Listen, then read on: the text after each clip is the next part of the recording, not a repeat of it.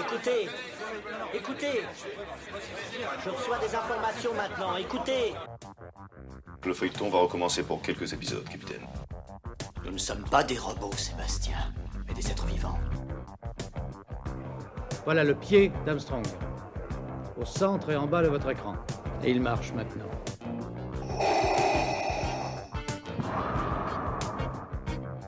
On peut dire aujourd'hui que la science-fiction est bel et bien partout. Tu veux dire qu'on est dans un programme informatique Est-ce vraiment si invraisemblable Le dormeur doit se réveiller. Non, c'est de la science-fiction. Bonjour à toutes et à tous, vous écoutez C'est plus que de la SF, le podcast hebdomadaire sur la science-fiction animé par l'œil de chéri et produit par Atchu SF. On continue de voyager pour rencontrer des spécialistes de la SF et là aujourd'hui ce sera avec un spécialiste des effets spéciaux. On a décidé de rendre hommage à un géant des effets spéciaux qui est décédé euh, le 7 février dernier. Douglas Trumbull est parti à l'âge de 79 ans, il est un des pionniers dans sa discipline. Il a travaillé sur euh, certains des plus grands films de science-fiction de sa génération. Pour euh, cet épisode hommage, nous sommes chez le spécialiste français des effets spéciaux. Il a écrit la Bible sur le sujet aux éditions Bragelonne. Son livre SFX Effets spéciaux, deux siècles d'histoire est une véritable mine d'or de presque 900 pages. On recommande évidemment la lecture de cet ouvrage. Pascal Pinto, bonjour à vous et merci de nous accueillir chez vous. Bonjour. Vous avez interviewé longuement Douglas Trumbull, vous le connaissez bien. Dans votre ouvrage, on va revenir avec vous sur son travail. On a également prévu quelques extraits où vous entendrez la voix de cet artiste si particulier. Euh, Douglas Trumbull est né le 8 avril 1942 à Los Angeles. Avant de parler de lui, on va peut-être évoquer très brièvement son père, Donald Trumbull, qui était déjà un pionnier des effets visuels. Il a travaillé sur Le Magicien d'Oz. Pourquoi ce film de, de 1939 a une importance dans l'histoire des effets spéciaux Pascal, vous en parlez, hein justement dans votre livre Eh bien parce qu'à la MGM, il y avait euh, donc des, des, grands spécialistes des, des, trucages, et notamment Arnold Gillespie, euh, qui était euh, un des, des, grands spécialistes de cette discipline. Et le studio, même déjà dans les années 30, réalisait des effets spéciaux remarquables de réalisme. Et notamment dans Le Magicien d'Oz, toutes les, scènes, par exemple, dans lesquelles on voit la tornade qui arrive vers la maison, la ferme où, vit Dorothy, sont absolument remarquables quand on se rappelle que ça date de 1939 et qu'on revoit ces images. Ça a été fait avec euh, une, originalité euh, technique euh, formidable puisque le, cyclone, enfin la tornade, c'était en fait un bas de soie animé par une soufflerie qui soulevait de la poussière euh, disséminée sur le sol de la maquette, le tout euh, filmé au ralenti, enfin en accéléré pour que ce soit ralenti à la prise de vue. Enfin, il y avait des, trouvailles absolument merveilleuses. Et effectivement, euh, le père de, Doug euh, avait travaillé sur ce film euh, dans une ambiance vraiment innovante et avec des gens qui avaient à la fois un souci de réalisme et une très très grande exigence artistique. Et je pense que c'est vraiment l'héritage qui a été transmis à son fils, puisque son fils, je trouve, est un des, des, des créateurs d'effets visuels qui a le mieux réussi la symbiose entre l'art et la technique. Douglas Trumbull va, va, commencer ses aventures à la NASA avec un film euh, nommé euh, To the Moon and Beyond qui sortira en 1964, euh, je crois. Euh, racontez-nous, euh, Pascal, comment il se retrouve là et, et finalement c'est quoi ses premiers pas dans, euh, dans les effets spéciaux? Alors, il a commencé très jeune, justement, avec, grâce à cette formation à la fois technique et artistique, à, à travailler sur des films qui étaient des films scientifiques, pour un studio appelé Graphic Films, qui était basé euh, à Los Angeles. Et à cette époque, quand on faisait ce, type de film, euh, évidemment, on ne pouvait pas euh, avoir recours à l'image de synthèse, parce que ça n'existait pas encore. En tout cas, c'était un stade tout à fait balbutiant. Et donc, euh, Doug a travaillé avec des gens qui sont des, des spécialistes de l'animation et qui, euh, qui utilisaient bah, toutes les, les, les, ressources de, de, de l'animation pour suggérer le volume et le déplacement d'objets dans l'espace, euh, mais avec des dessins ou des illustrations réalisées à plat. C'est le principe, en fait, grosso modo, de la multiplane euh, inventée par euh, Disney et ses équipes, euh, c'est-à-dire des plaques de verre superposées, placées sous la caméra banc-titre, donc la caméra banc-titre qui regarde vers le bas et qui regarde au travers de toutes ces différentes épaisseurs de plaques de verre, et sur ces différents niveaux euh, placés sous la caméra, on met par exemple sur la première plaque de verre euh, un vaisseau spatial qui a été dessiné de façon hyper réaliste. Sur la seconde, on va mettre une planète, par exemple, euh, sur la et sur la plaque du fond, on va, enfin ou plutôt sur le la troisième strate de, de, du dispositif, on va installer une grande feuille de, carton percée de petits trous, rétroéclairée, qui va donner l'impression que les étoiles luisent, et en faisant bouger à la fois la planète et le vaisseau spatial, on peut donner l'impression que le vaisseau est en approche de la planète, et on crée une impression de, trois dimensions, alors qu'en fait tout est euh, en aplat. Et euh, Doug va vraiment là euh, euh, apprendre tout ce qui va être réutilisé très très intelligemment dans 2001 Odyssée de l'espace. C'est-à-dire arriver à créer euh, des, des, mouvements euh, très très difficiles à réaliser à l'époque euh, autour de vaisseaux spatiaux ou de, de phénomènes cosmiques, mais avec des mélanges entre des, des, choses qui sont dessinées, des photographies découpées et, et, et de l'animation image par image. Euh, son travail va attirer l'attention de Stanley Kubrick et d'Arthur C. Clarke, mais il y a une anecdote assez incroyable que Douglas Trumbull vous raconte, Pascal, où il va directement appeler Kubrick pour qu'il l'embauche, je crois. Oui, parce que euh, Doug avait, ce côté, euh, bon voilà, très très direct. Alors, ce côté direct, soyons clairs, ça lui a aussi valu assez souvent de froisser les gens, parce que c'était quelqu'un qui était conscient de sa propre valeur. Il n'était pas prétentieux, mais il savait ce qu'il valait. Et donc, il a toujours été très direct quand il s'agissait de s'adresser aux gens. Et donc, euh, euh, pour des raisons de, de, production, en fait, la MGM qui produisait 2001 voulait euh, tout installer euh, autour des studios anglais euh, où se tournait le film. Et donc, elle a rompu le contrat qui avait été euh, signé avec le studio Graphic Films de Los Angeles. Donc, il voulait rapatrier tous les techniciens en, en, Angleterre et utiliser aussi des techniciens anglais. Et Doug, sachant, apprenant la nouvelle et se retrouvant au chômage, euh, a, décroché son téléphone. Il a réussi à trouver, je ne sais pas comment, le numéro de téléphone du bureau de, de, de, Kubrick euh, dans les studios anglais et il a appelé en lui disant écoutez, voilà, euh, vous savez pas qui je suis, mais euh, euh, j'ai travaillé sur votre film à Los Angeles et maintenant que tout se fait en Angleterre, j'aimerais bien continuer à travailler pour vous. Et Kubrick a été séduit par ce, cette, cette audace et il lui a dit euh, ok euh, parce qu'entre temps je pense qu'il s'était renseigné et il a fait venir euh, Trumbull et son épouse à Los Angeles à, à, en Angleterre où ils se sont installés et où il a commencé à travailler très rapidement. Qu'est-ce qu'il va faire précisément sur ce film mythique? Alors en fait, il va assez rapidement montrer que euh, c'est quelqu'un qui trouve des idées que les autres n'ont pas. C'est-à-dire que clairement, euh, les, les, techniciens anglais sont très expérimentés, mais ils raisonnent de façon traditionnelle. Euh, quand il s'agit, par exemple, de filmer une maquette de vaisseau spatial, ils vont tout de suite penser euh, à la suspendre à des fils, euh, à mettre des, étoiles derrière, etc. Ça va donner des choses dans lesquelles c'est très difficile d'obtenir des, mouvements euh, intéressants et réalistes, parce que quand on suspend une maquette à des fils, elle est très difficile à déplacer, parce que si on veut la déplacer un peu comme une marionnette à fil, ça crée des mouvements d'oscillation. bon, voilà. Donc il fallait complètement repenser cette approche. Et avec son expérience de l'animation image par image, euh, et surtout euh, de tout ce qu'on peut obtenir en, utilisant les, possibilités d'une caméra, c'est-à-dire en laissant l'obturateur ouvert pendant qu'on déplace un objet, ou euh, en, faisant des prises de vue image par image avec un moteur pas à pas qui va déplacer une structure comme, les plateaux des, panneaux de verre de la, dispositif dont je parlais tout à l'heure, et ben il va mettre en place avec euh, ces techniciens anglais plus traditionnels, un peu le sang-frais des effets spéciaux, des effets visuels. Et euh, ben, je pense que le, ce qui caractérise le, le mieux son travail, c'est le formidable trucage de la porte des étoiles, euh, que personne, mais alors vraiment personne ne savait comment aborder. Et Stanley Kubrick savait qu'il avait besoin d'une séquence très très forte et d'une espèce de, de traversée fulgurante euh, d'un espace euh, lumineux avec des, traînées de lumière, des choses comme ça, des, des, paysages extraordinaires.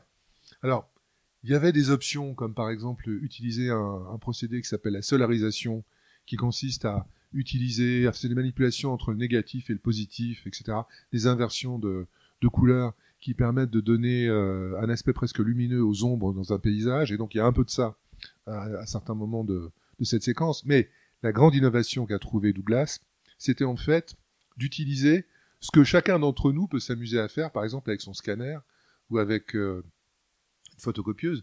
Vous avez déjà remarqué certainement que quand on, s'amuse à déplacer, par exemple, une photo qu'on a plaquée sur une photocopieuse pendant que le, balayage de la photocopieuse a, lieu, euh, eh bien, on peut déformer l'image, tout simplement parce que euh, en la déplaçant, au lieu qu'elle soit parfaitement reproduite, on, dessine avec l'image littéralement en jouant avec le faisceau de, du scanner de la photocopieuse. Le, principe de la porte des étoiles, c'est exactement la même chose. et en fait, Douglas a eu l'idée de prendre des, vieilles feuilles d'acétate d'un générique de la BBC sur lequel je sais plus ce qu'il y avait marqué, c'était un truc des news, enfin bon, genre It's a 9 o'clock news, un truc comme ça.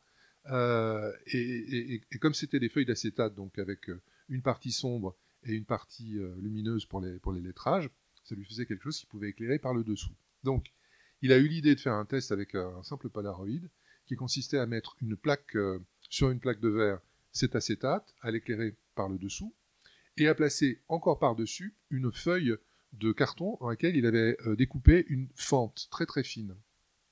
Et là, l'idée, en fait, c'était de faire bouger la caméra et de faire un, zoom euh, arrière sur cette fente. Donc, ça veut dire que pour la caméra, la fente s'éloignait euh, à l'horizon, entre guillemets, tout en faisant bouger de façon très très euh, euh lente et très régulière ce que ce qu'on pouvait voir au travers de cette fente. Hein, autrement dit, imaginez ces, formes un peu abstraites des, lettres qui passent au travers de la fente, qui descendent tout doucement.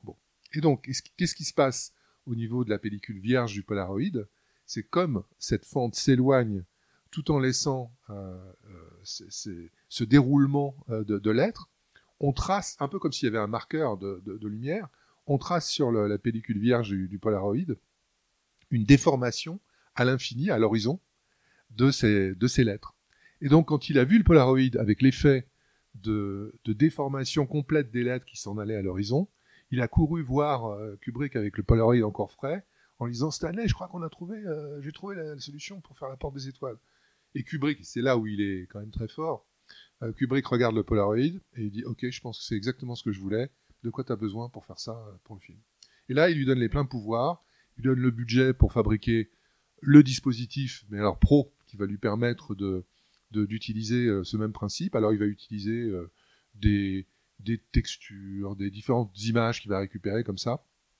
C'est de cette manière qu'il va réussir à créer ces textures, donc euh, en, peignant sur chaque image à la fois euh, le sol euh, de, ce tunnel de lumière, puis ensuite, en rembobinant la pellicule, il va dessiner la partie haute, donc le, ciel si on veut, et pour chaque image, ça va être le même système de balayage qui va retracer sur sur chaque image ce paysage créé à partir de, rien, à partir d'une image plate, et qui donne pourtant l'impression saisissante d'un tunnel de lumière avec des, choses absolument jamais vues avant.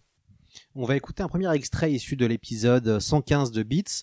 Euh, l'épisode s'appelle Douglas Trumbull, le maître de l'image immersive. Il s'agit d'un petit montage de cet épisode, épisode qui sera évidemment visible sur la page internet de ce podcast. Vous allez entendre la voix de Rafik Djoumi, qui est venu plusieurs fois chez nous et que l'on salue, dans cet extrait où euh, Doug, Douglas Trumbull parle de cette fameuse séquence, la porte des étoiles. En plus des animations que je faisais pour la NASA, j'ai travaillé sur un projet qui s'appelait Vers la Lune et au-delà, réalisé pour l'exposition universelle de New York en 1964. C'était projeté sur un énorme écran en forme de dôme comme un planétarium. C'était un film plein format en 70 mm projeté avec une lentille fisheye, donc tout était incurvé et immersif. Après ça, Stanley Kubrick et Arthur Clarke ont vu ce film et m'ont engagé pour travailler sur 2001 qui devait être projeté en cinérama, donc sur un écran incurvé de 30 mètres qui était aussi très immersif. À une époque où la jeunesse ne jure que par les expériences collectives et les réalités alternatives, Kubrick souhaite proposer le voyage ultime, le trip comme on l'appelle alors. La fin de son œuvre magistrale 2001 l'Odyssée de l'espace se devra de plonger son audience dans des visions psychédéliques insensées.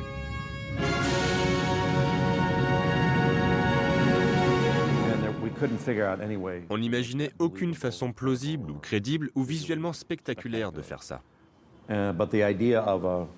Mais l'idée d'un tunnel devenait un concept prédominant, et j'ai commencé à penser à mon travail avec John Whitney sur le projet Vers la Lune et au-delà. On laissait l'obturateur de la caméra ouvert devant quelque chose en mouvement pour créer du flou contrôlé, pendant qu'on bougeait des lumières, des vitres et des machineries complexes pour créer cette sorte de sentiment d'infini. Cette technique a tiré le film vers l'anticipation et une expérience de réalité alternative époustouflante. C'est une des choses dont je suis le plus fier. Je crois qu'il va bien s'entendre avec Kubrick. Il est assez reconnaissant euh, de, Kubrick. Enfin, quand il parle avec vous, on sent qu'il y a il y a un vrai respect pour Stanley Kubrick.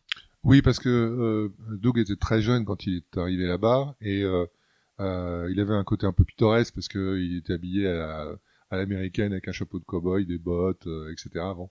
Et il est devenu assez rapidement la mascotte du studio, tout en étant apprécié par Kubrick parce que Kubrick avait l'habitude de casser les règles au cinéma et il aimait bien son approche qui consistait aussi à, briser les, règles et les, choses un peu évidentes dans le domaine technique. Donc ils sont très bien entendus. Bon, après, les choses sont un peu gâtées parce que Kubrick étant Kubrick, euh, il a manqué de modestie et il a voulu euh, que son nom soit indiqué au générique de 2001 comme étant euh, celui qui a co-créé les effets visuels. Bon, il a donné les impulsions, il a choisi des techniciens, mais il était en aucun cas créateur des effets visuels du film. Bon. Et ça a créé, à un moment où, Doug a, a, voulu passer à une autre étape de sa carrière, ça a créé des tensions entre eux, mais qui heureusement vers la fin de, leur vie, euh, enfin, enfin, la fin de la vie de Kubrick, euh, ça s'est quand même arrangé. Après 2001, euh, qui sort en 1968, Douglas Trumbull va fonder son studio d'effets visuels. Il va travailler sur le mystère d'Andromède de Robert Wise, qui sortira en 1971. que va-t-il faire sur ce long métrage qui va se révéler, qui va se révéler très compliqué, car il fera faillite? Eh bien, il a, il est vraiment clairement le seul à Hollywood à pouvoir imaginer des systèmes pour représenter l'organisme mystérieux qui est en train de se multiplier sur une petite partie de, la grille donc d'une sonde spatiale euh, qu'on a, récupérée et qui, crée un, danger euh, sanitaire énorme. Et euh, il imagine une, une, technique qui consiste en fait à utiliser des formes et ensuite à les surimpressionner plusieurs fois de suite pour euh, créer des, formes abstraites. En fait, à nouveau, euh, c'est quelqu'un qui euh, réussit à faire des choses qui n'auraient été possibles aujourd'hui qu'en image de synthèse, mais avec une toute autre approche qui est toujours basée sur des surimpressions, des, manières de déformer des objets en volume, etc. etc. C'est une technique très compliquée qu'il met en, en, place, et en fait, elle est tellement compliquée qu'il va littéralement se tirer dans la jambe, parce que il, se rend compte au début que s'il peut arriver à faire euh, la forme de base euh, en disons 24 heures de, manipulation optique, plus la forme grandit et plus il a besoin de la multiplier sur l'écran, plus ça devient long. Et donc euh, chaque image va demander encore plus d'heures à, être réalisée. Et il va se rendre compte très vite que par rapport à son budget au devis qu'il a, qu'il a présenté à la production et à Robert Wise, qu'il il, a complètement sous-estimé la quantité de travail nécessaire. Et donc il va voir Robert Wise, quand même un, vieux de la vieille et quelqu'un d'assez, dur, et lui dit écoutez, voilà, monsieur Wise, vous savez, moi je suis juste un. Je, débute dans le métier encore, euh, voilà, voilà ce qui se passe, voilà la technique que j'utilise. Euh, en fait, euh, j'aurais vraiment besoin d'une rallonge de budget parce que sinon je ne vais pas y arriver. Et Robert Wise, impitoyable, lui dit eh ben non, désolé, c'est pas comme ça que les choses se passent. Vous avez présenté un devis, on peut pas euh, rajouter des choses comme ça à la dernière minute. Euh, il faut que vous livrez que vous que vous livriez les plans euh, comme vous l'avez promis et il n'y aura pas de rallonge. Et donc Doug a été obligé de vendre sa voiture, d'hypothéquer sa maison et voilà, il a livré les plans en faisant faillite. Ouais, c'est assez assez dingue. Et on se retrouvait après, mais on reviendra le, retour et la, les retrouvailles entre Robert Wise et, et Douglas Trumbull. Malgré ses, péripéties financières, Douglas va réussir à, va, réussir à réaliser Silent Running, son premier film. Euh, on, va, on va justement écouter un extrait de ce film qui a été scénarisé par Michael Cimino, futur réalisateur de Voyage au bout de l'enfer et, euh, des portes de de la porte du paradis.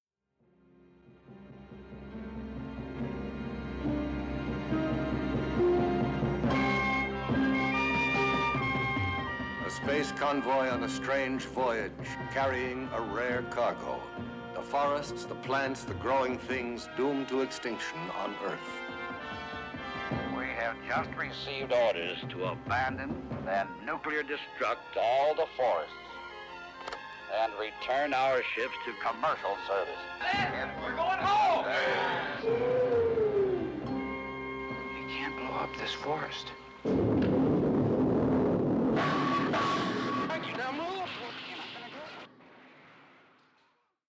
Voilà un, extrait de la bande-annonce de Silent Running, euh, euh, qui est un excellent film de, science-fiction qui narre le combat d'un botaniste pour sauver des forêts cultivées sur des vaisseaux spatiaux et qui sont euh, voués à la destruction. Euh, que pensez-vous de ce, film, Pascal? Ah, c'est un enchantement. Euh, ce qui est extraordinaire, c'est que ce film a été produit parce que Universal à l'époque euh, cherchait à, trouver de nouveaux talents et euh, ils avaient eu l'excellente idée de se dire, ben voilà, plutôt que de faire euh, un film à 10 millions de dollars, on va produire 10 films à 1 million de dollars en donnant, ou enfin un peu plus, euh, en, donnant ce budget à des, jeunes réalisateurs qui ont du potentiel. Et donc parmi ces jeunes réalisateurs, il y avait Doug qui, leur a proposé ce, sujet. Et donc il a, en tant que réalisateur et, concepteur de tout le projet, à nouveau euh, utilisé merveilleusement bien ce budget quand même de, je, crois, que c'était 1 million mais enfin c'était rien du tout, pour arriver à créer un film qui visuellement est très impressionnant. Euh, alors la principale astuce qu'il a trouvée, c'est qu'il a réussi à, avoir l'autorisation de tourner à l'intérieur d'un porte-avions qui allait bientôt être euh, euh, envoyé à la casse. Et évidemment, les, portes, les couloirs, etc., avec ces structures métalliques, se prêtaient bien à une adaptation, à une transposition en, en intérieur de vaisseau spatial. Donc il a plus ou moins, euh, avec du matériel de récupération et la participation d'énormément d'étudiants d'écoles de cinéma, qui sont allés coller sur des murs euh, des bouts de plastique, euh, des, emballages en polystyrène repeints avec euh, la peinture acrylique, etc., qui ont un peu donné un autre visage à ces intérieurs de, porte-avions. Et surtout, il a utilisé des effets spéciaux extrêmement beaux, avec des maquettes sublimes. Les dômes, par exemple, ces espèces de grandes serres euh, hémisphériques euh, qui, qui, qui sont disposées tout autour de, du vaisseau spatial. Euh, sont des dômes en plastique sur lesquels euh, très minutieusement on collé des petits fils de cuivre pour, que, pour donner l'impression qu'il y a une structure métallique euh, sur, les, sur ces dômes. Euh, les, les, les décors aussi sont, sont très très très beaux. Et puis il y a cette idée aussi très intéressante d'utiliser des, des amputés ou des gens qui sont nés sans jambes, euh, qui marchent en fait sur leurs mains à l'intérieur de costumes, des costumes des, drones qui sont euh, un peu euh, Riri, et Loulou euh, de, Disney mais façon façon robot. Et ces, personnages de robots qui ont un- une démarche étonnamment humaine mais qui pourtant n'ont pas un format humain, ça ajoute encore au charme de l'ensemble puisque le personnage joué par Bruce Dern se retrouve assez rapidement seul. Bon, on va pas trop dévoiler ce qui se passe, mais le film est fascinant pour tout un tas de raisons. Ouais, visuellement, je pense que le film est très important et, a influencé, je pense, beaucoup euh, d'artistes. Euh, donc, on est en 72, quelques temps après Silent Running, un étrange Chilien va venir rencontrer euh, Douglas Trumbull. On n'a pas pu s'empêcher d'ajouter cet extrait issu du documentaire Jodorowsky Dune. Vous allez entendre Alejandro Jodorowsky et ensuite Gary Kurtz, le producteur de Star Wars. L'extrait n'est malheureusement pas doublé, mais je pense que cela reste assez compréhensible. Je, et ça va vous faire sûrement euh, rigoler. Alors, um, we went to see Trumbull, but he gives himself so big importance. We was speaking, he, he answered 40 times the telephone, 40 times. Shekler, Shekler. Right. He was speaking with, uh, with so big vanity of himself. He was a big technician, but for me was not an spiritual person. He had nothing to do in the creation of of a film who was a prophet. He will make a technical film, no? Trumbull uh, had a very specific way he wanted to work, and Kubrick had given him pretty much carte blanche to do what he wanted to do within certain bounds. So, some filmmakers who, who wanted to control more what the, the visual style was uh, were a bit uh, put off by that. And then I say, I cannot work with you. And we went out. Moebius was astonished, say, how you can say no to the biggest technician of Hollywood? I say, it is like that. I cannot use it. He's not my spiritual warrior. C'était Alejandro Jodorowsky à la recherche de ses guerriers spirituels pour faire Dune qu'il ne se qui, qui ne se fera jamais. Et on entend Gary Kurtz qui quand même explique que euh, en termes de travail, c'était pas forcément, euh, ça, ça aurait été peut-être un peu compliqué de travailler avec euh, euh, Jodorowsky.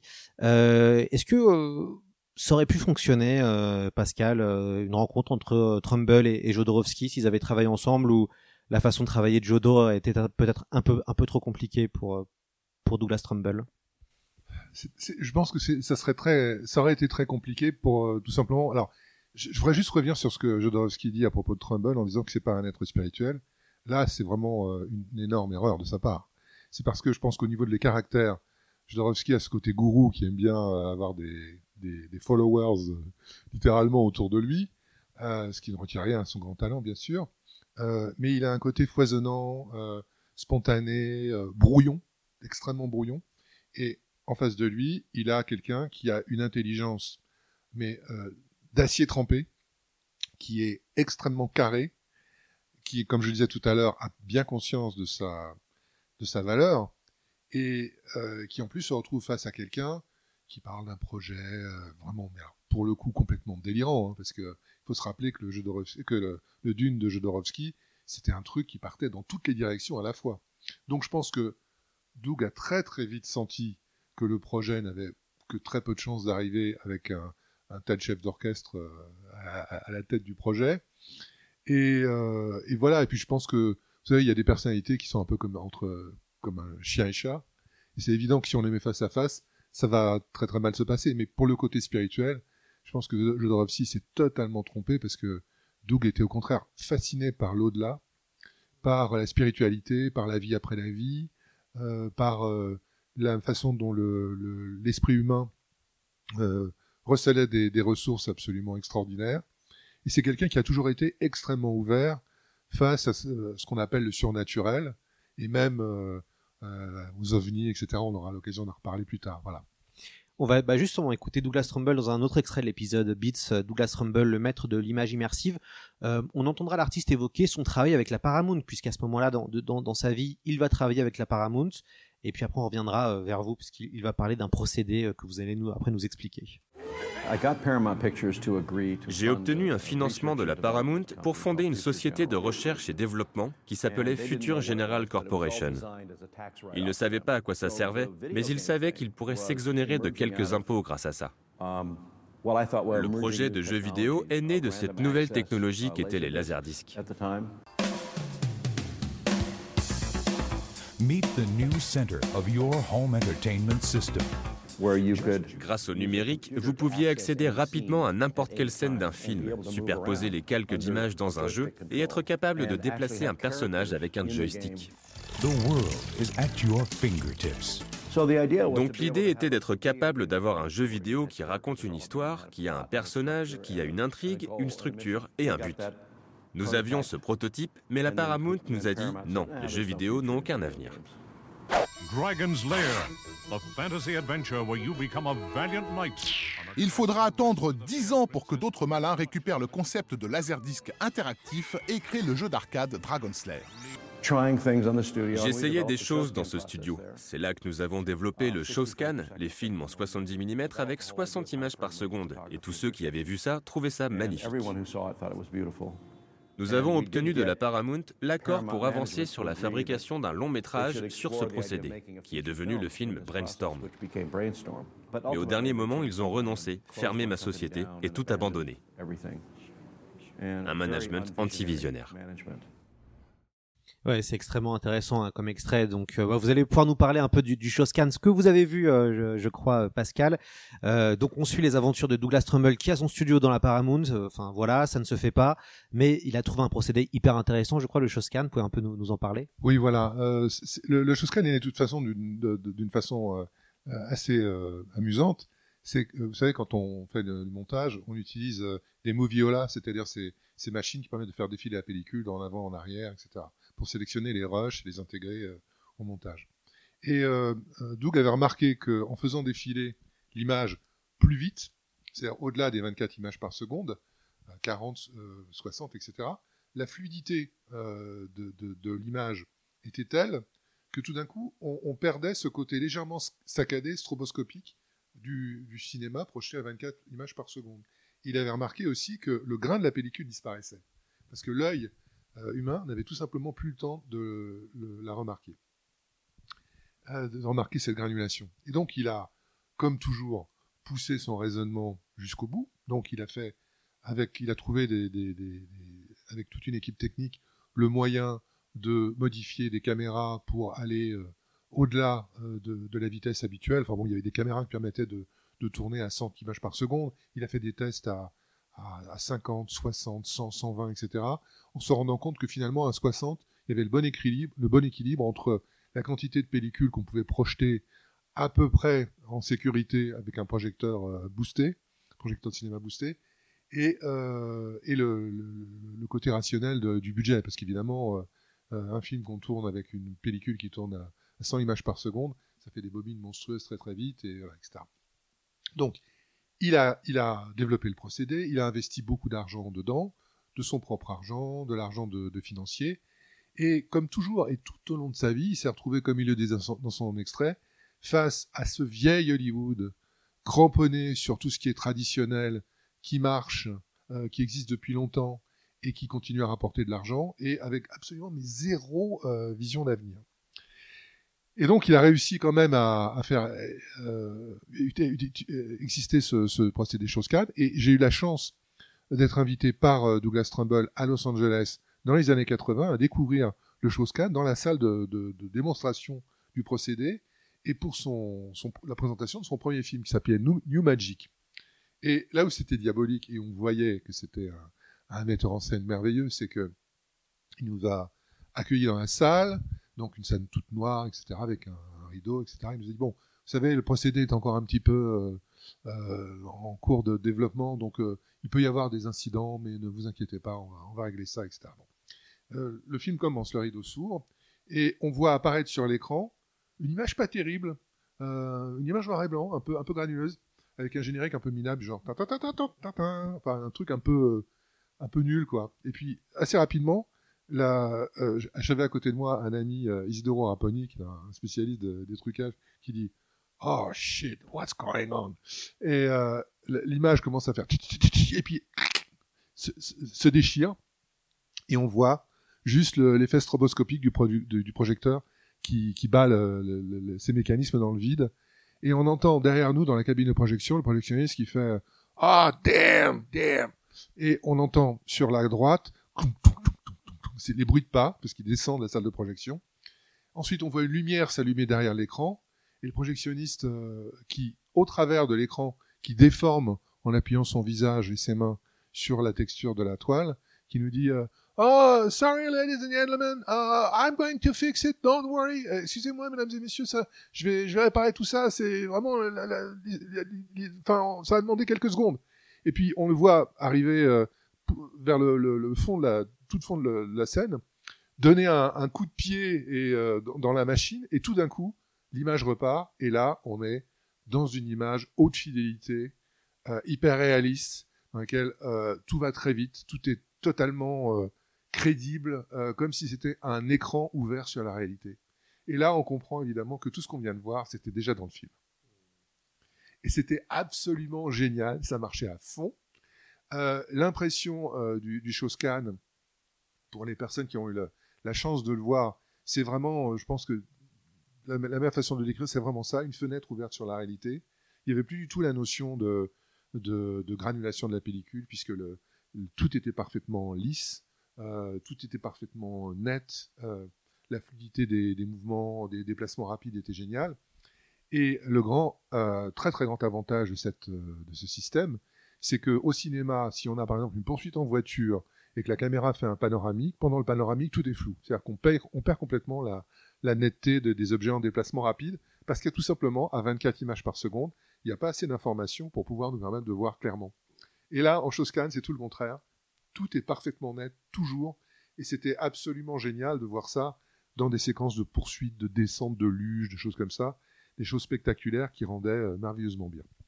Euh, petit aparté, le travail de Douglas Trumbull n'a pas intéressé des gens comme James Cameron, peut-être, qui sont connus pour essayer à chaque fois et à chaque film d'aller encore plus loin dans la technique, de dépasser un peu le, euh, visuel. Cameron, c'est le réalisateur qui a toujours essayé à chaque fois d'aller plus loin, quoi, d'un point de vue visuel. Ils ont jamais essayé de travailler ensemble, les, deux?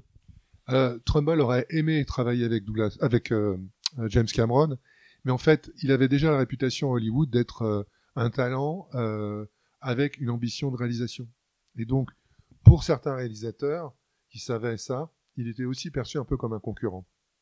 Et comme il avait une force personnalité, je pense que c'était un problème pour lui, parfois, de se mettre, euh, euh, disons, vraiment uniquement dans la peau d'un superviseur d'effets visuels, parce qu'il avait toujours euh, 12 autres projets, le Shoscan, euh, ses propres projets de films, etc. Et Dieu sait s'il en a développé, et Dieu sait si malheureusement Doug a eu une malchance absolument phénoménale, parce que il aurait pu faire des films merveilleux, et à chaque fois, par des concours de circonstances, qui n'ont absolument rien à voir avec la qualité des projets qui étaient euh, en cours, euh, tout s'est cassé la figure. Venir vos contacts dans les milieux militaires. Écoutez, écoutez, je reçois des informations maintenant. Écoutez, écoutez.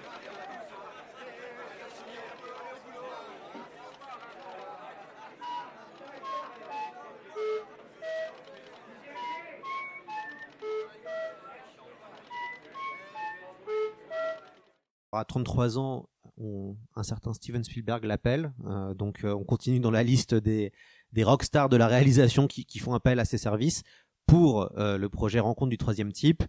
Qu'est-ce qu'il a fait alors sur ce film, Trumbull? Il était très content d'ailleurs de participer, d'après ce qu'il dit. Il était très heureux de travailler avec Spielberg, qui était aussi une étoile montante, enfin plus que montante, mais c'était quand même quelqu'un qui commençait aussi à, se faire connaître dans Hollywood.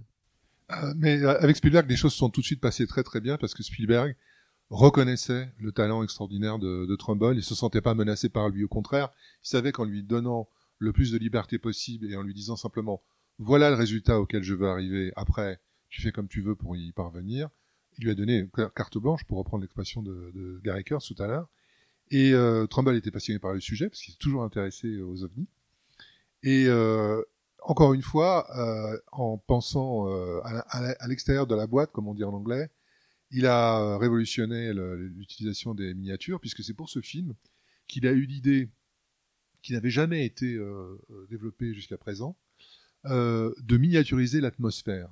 Quand on, tourne des maquettes, euh, avant, au cinéma, euh, on fait des modèles réduits, quelle que soit la, taille du supposé du panorama miniature qu'on réalise, et puis on le filme à l'extérieur avec la lumière du soleil, etc. Et on, on se dit c'est très bien comme ça. Mais lui, pense à une chose, c'est que dans la réalité, quand on est par exemple au sommet de l'Empire State Building et qu'on regarde le panorama de l'île de Manhattan, eh bien, euh, euh, on voit bien qu'il y a une diffusion euh, bleutée de l'atmosphère qui fait que les premiers gratte-ciel sont parfaitement nets et que ceux qui sont beaucoup plus loin sont plus bleus et commencent à s'estomper un peu. Et ça, ça n'avait jamais été transposé dans le tournage de maquettes.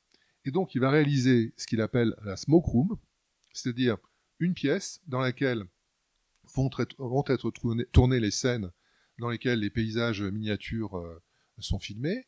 Et pour euh, réaliser ces, images, non seulement il va faire appel à un des meilleurs maquettistes qui existe, qui s'appelle Greg Jane, qui fait des, maquettes euh, absolument sidérantes de détails. On peut voir sur des photos de tournage des, pièces minuscules de 1 cents qui font même pas un centimètre de haut, et à côté de cette pièce d'un un arbre, donc qui est fait avec une minutie mais de, de fou furieux, et tous ces panoramas étaient déjà des maquettes superbement bien faites, avec des effets de, de fausses perspectives, autrement dit, toutes les lignes de fuite de l'horizon allaient en diminuant euh, au fur et à mesure qu'on on était dans, on allait vers la profondeur de, du décor miniature. Et donc dans cette dans cette smoke room, qu'est-ce qu'il qu'est-ce qu'il imagine de faire? Eh bien, il euh, met en travers de la salle une cellule photoélectrique, et cette cellule photoélectrique est reliée à un fumigène, à une machine à fumer, je veux dire, qui elle-même euh, est, placée devant des ventilateurs. Et donc, le système de surveillance de la densité de la fumée euh, va faire en sorte que la fumée d'abord est, toujours brassée dans la pièce, parce que si on ne brasse pas la, fumée, euh, au bout d'un moment, il y a des nuages qui se forment à certains endroits, des strates, etc., qui révèlent le truc. Donc, non seulement l'atmosphère, la, la, diffusion de la fumée était parfaitement étale, mais dès que la, la densité de la fumée diminuait un petit peu, automatiquement, les machines à fumer étaient remises en route pour revenir exactement au même niveau de densité. Ce qui permettait ensuite de filmer les maquettes avec des caméras dont les déplacements étaient contrôlés par ordinateur, c'est-à-dire que tous les moteurs électriques de la grue ou du travelling de la caméra et les moteurs de la caméra elle-même euh, étaient reliés à un ordinateur. Et donc, euh, évidemment, euh, on utilisait, euh, Doug utilisait le, le, bon vieux principe qui consiste à fermer le diaphragme au maximum et à laisser euh, l'obturateur de la caméra ouvert beaucoup plus longtemps qu'à la normale pour qu'on puisse avoir la, plus grande profondeur de champ et que tout, absolument tout, soit net, aussi bien au premier plan qu'à l'arrière-plan des maquettes. Parce qu'il n'y a rien de pire qu'une maquette dans laquelle il y a un effet de flou. Dès qu'on met qu'on laisse un effet de flou dans une maquette, même si c'est un effet au loin, ça, c'est comme si on agitait un drapeau disant vous êtes en train de voir une miniature. Et il faut pas faire ça. Donc, euh, il a réussi avec ce, procédé à rendre parfaitement crédibles toutes les, apparitions des, ovnis et notamment l'apparition de la mothership, donc du vaisseau mère à la fin du film, qui, euh, quand euh, elle apparaît au-delà, enfin au-dessus de, la Devil's Tower, cette espèce de, formation rocheuse avec un, sommet plat, eh bien, c'est parfaitement crédible. On a vraiment le sentiment d'un objet gigantesque qui surgit euh, à l'horizon et qui, arrive. Et puis la deuxième euh, grande innovation, c'était euh, le dispositif qui permettait de créer des nuages à, à volonté, bien avant donc les images de synthèse. Le principe est assez simple. Il a remarqué que on pouvait créer à l'intérieur d'un aquarium deux couches d'eau qui ne se mélangent pas. Une couche d'eau froide salée, très fortement salée, et une couche d'eau chaude. Alors l'eau chaude a tendance à remonter vers le haut. Euh, en mettant, en, disséminant donc du sel, mais en assez grande quantité, dans la première couche et en mettant un plastique transparent au milieu euh, de la, hauteur de, l'aquarium, euh, on, crée comme ça une petite barrière physique au début. Ensuite, on rajoute de l'eau chaude pour remplir la seconde partie en hauteur de l'aquarium. Et quand on place la caméra euh, légèrement en contre-plongée pour filmer la lisière entre les deux espaces, et qu'on retire tout doucement le plastique, eh bien, ces deux couches d'eau, l'eau froide très salée, bon, plus dense, et l'eau chaude ne se mélangent pas. Et là où ça devient extraordinaire, c'est que si on prend un stylet euh, creux, donc comme une espèce de grande seringue, et qu'on diffuse à l'intérieur de l'aquarium, euh, par exemple, du lait ou une encre blanche ou légèrement bleutée, eh bien, on crée des volutes qui ressemblent à des nuages et qui vont se poser tout doucement sur cette couche d'eau plus dense et donc former un ciel nuageux qu'on peut faire évoluer. On peut, si on rajoute de l'eau en simplement euh, non teintée et qu'on envoie un jet d'eau à l'intérieur de l'aquarium, eh bien, on va créer par exemple des déformations de nuages. C'est ce que Doug utilise au moment où, par exemple, on voit des ovnis percer les nuages pour se rapprocher du sol. Et voilà encore un exemple de choses complètement pensées en dehors de la boîte et qui donnent des résultats absolument merveilleux et extrêmement réalistes à l'image. Alors ça va être un énorme succès, une rencontre du troisième type, et euh, ça va, il va y avoir des remous. Ça va pas forcément être évident tout de suite euh, pour Douglas Trumbull, puisque il y avait sa création du Shoscan, il veut faire euh, Brainstorm, mais refus de la Paramount. Le succès du film de Spielberg n'aide pas du tout, n'aide pas du tout Trumbull sur le moment, et donc il en parle d'ailleurs très très bien. Il va, il va subir des pressions euh, de la de la Paramount euh, qui vont finalement l'obliger à faire Star Trek. Racontez-nous comment ça s'est fait. C'est incroyable hein, quand, quand il raconte l'histoire, on se dit que c'est pas possible, mais si en fait. Oui, c'est pour ça que euh, vraiment j'invite euh, nos auditeurs à, à lire cette interview dans mon bouquin parce que Doug a été vraiment d'une franchise remarquable. Il a dit des choses qu'il n'a pas souvent dites ailleurs. Et surtout, il, il est, il, il y a aucune langue de bois con- concernant la, la brutalité, mais absolument, mais phénoménale des studios euh, américains, qui quelquefois se comportent comme des gangsters. Il n'y a pas d'autre terme malheureusement. Et donc la Paramount lui a coupé les vivres et surtout, euh, elle, euh, elle a mis sous clé euh, tout son matériel. Euh, matériel qu'il avait quand même construit, fabriqué, cofinancé, etc. Donc, il en parle un peu dans le, dans le livre. Je vais pas insister sur le fait qu'il a récupéré son matériel dans des conditions qui étaient un peu particulières. Mais en tout cas, euh, il a, il a vu que euh, la seule solution qu'il pouvait avoir, c'était de, pour euh, éviter d'avoir des ennuis judiciaires euh, assez compliqués avec le studio, c'était de, tirer parti d'une situation qui concernait le film Star Trek, puisque Star Trek avait été lancé avec Robert Wise, le fameux Robert Wise qui avait été si dur avec lui quand il était jeune, au moment du mystère Andromède, et que une société avait prétendu pouvoir faire les effets spéciaux du film en images de synthèse en 1979. C'est la société de Robert Abel qui, à l'époque, faisait déjà des génériques en synthèse, mais c'était des choses assez simples. Par exemple, Robert Abel, on le sait peu, mais il avait fait un des premiers génériques de TF1 dans lequel le logo TF1 défilait à l'infini, avec les TF1 embriqués les, les, uns dans les autres. Ça avait été fait à Los Angeles par Robert Abel. Mais alors de là à faire euh, une réplique euh, crédible du vaisseau spatial Enterprise euh, voguant dans l'espace, euh, c'était pas vraiment au point. Donc euh, Abel, après avoir promis Mont et Merveille, euh, a montré des choses qui étaient inutilisables. La Paramount était vraiment dans une situation désespérée. Et c'est là que Doug a saisi sa chance et qu'il leur a dit, écoutez, voilà, je peux vous sauver ce film, je sais comment faire, je sais comment faire pour que ce soit pas trop cher par rapport à ce qui était prévu auparavant, mais je veux d'abord une liberté complète et ensuite d'être complètement libéré de tous mes contrats avec vous, sur le Showscan, sur mes projets, sur Brainstorm, sur tout ça. Et la Paramount, évidemment, ayant déjà annoncé la, date de sortie du film, lui a dit, ok, on fait comme ça. Il a eu les pleins pouvoirs, et là, il y a eu un retournement de situation absolument phénoménal, puisque il s'est retrouvé face à un Robert Wise qui avait besoin de lui, et dont il allait sauver le film.